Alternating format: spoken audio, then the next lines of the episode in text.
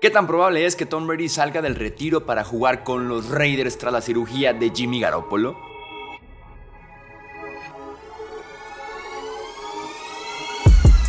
Hablemos de fútbol. Hablemos de fútbol.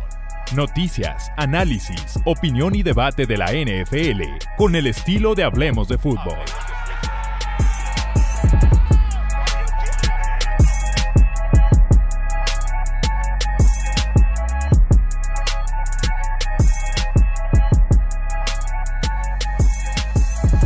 ¿Qué tal amigos? ¿Cómo están? Bienvenidos a una edición más del podcast Hablemos de Fútbol. Yo soy Jesús Sánchez y el día de hoy vamos a responder a esa pregunta. ¿Qué tan probable es este rumor que está surgiendo en la NFL de que Tom Brady podría ser una posibilidad para los Raiders de Las Vegas ahora que Jimmy Garoppolo está de alguna forma fuera varias semanas por una cirugía que tuvo en el pie en el mes de marzo. Vamos justamente a responder esa pregunta. Ya sabes, si aún no estás suscrito aquí al podcast, hablemos de fútbol, ya sea en YouTube o también en formato de audio, suscríbete, déjanos un review, un like, un comentario para que esta comunidad siga creciendo.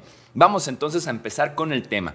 Para empezar, Brady está retirado. En palabras del mismo Brady, esta vez sí fue definitivo, esta vez sí fue la buena. Así que para empezar, Tom Brady, partamos de que está retirado, contento en el retiro y que esa fue su decisión prácticamente final. Ahora, Tom Brady está en una situación complicada, pues en los últimos días, como lo hemos reportado ya en varias ocasiones, se convirtió en socio minoritario de los Raiders de Las Vegas, comprando un porcentaje menor de la franquicia a cambio de una inversión monetaria. Así que para empezar, Brady ya está en el proceso prácticamente final de convertirse en socio minoritario para que un socio de un equipo pueda también ser un jugador de ese mismo equipo, se requiere de un voto de los 32 dueños de la NFL. Le digo 32 porque Brady como tal no es el dueño de los Raiders, el dueño es Mark Davis, así que solamente es un socio minoritario, también se requiere del voto de Mark Davis.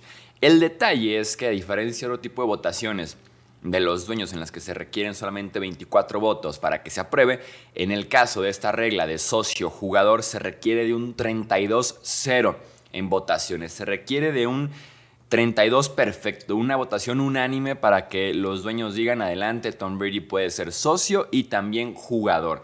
Eh, les adelanto que por mera ventaja competitiva, no pasaría nunca ese 32-0 menos con un tipo como Brady, ¿no? O sea, ¿Por qué le interesaría, por ejemplo, a Chiefs, Broncos, Chargers, que están en la misma división que los Raiders? ¿Por qué les interesaría que Brady regresara como jugador, no? Entonces, nunca pasaría ese voto 32-0. Además, un obstáculo muy grande en ese tipo de transacciones socio-jugador que son contadas veces en la historia del deporte que ha sucedido, es el salario.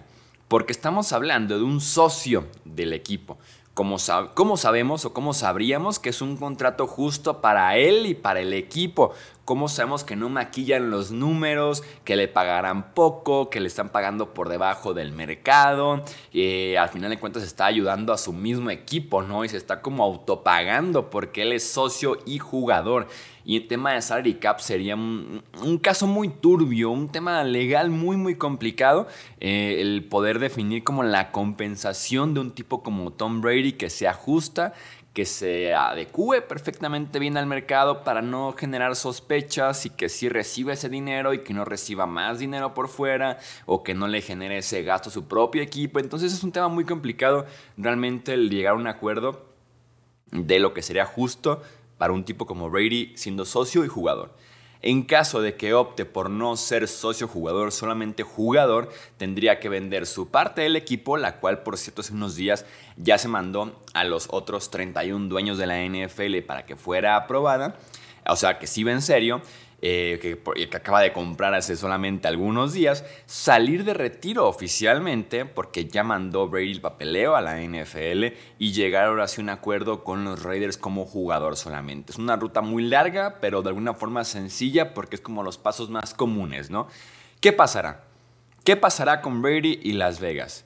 Para responder oficialmente la pregunta de qué tan probable es, en mi opinión no pasará nada. En mi opinión Brady se va a mantener retirado va a seguir como socio minoritario de los Raiders y no va a jugar con Las Vegas la próxima temporada.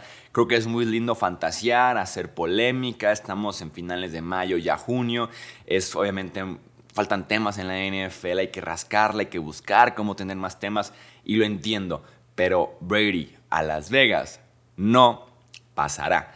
Desde mediados de marzo que se sabe esto de la lesión de Jimmy Garoppolo, desde el 16 de marzo prácticamente que iba a firmar su contrato con los Raiders, se sabe eh, desde unas semanas después que se operó también se sabe y aún así no ha pasado nada. Han sido dos meses de que no han pasado nada, desde marzo, poco más de dos meses incluso, hasta finales de mayo, inicios ahora de junio. Entonces, en esos dos meses es cuando Brady también se convierte en socio de los Raiders. Si quisieran algo juntos, más bien como jugador, ya lo hubieran hecho desde que se sabe esa información, ah, por lo menos al interior de los Raiders, desde marzo. No lo harían ahora en junio ya que han tomado varios pasos para que no fuera posible el poder ser jugador de los Raiders. Creo que lo correcto es esperar a ver cómo evoluciona Jimmy Garoppolo. Está ahorita fuera.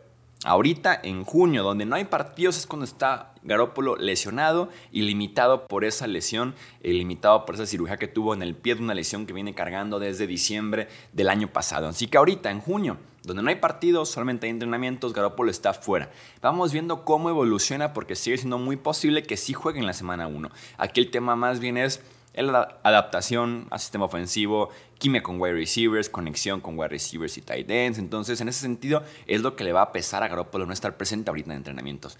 Pero al final de cuentas, Garoppolo debería estar listo para jugar en semana 1.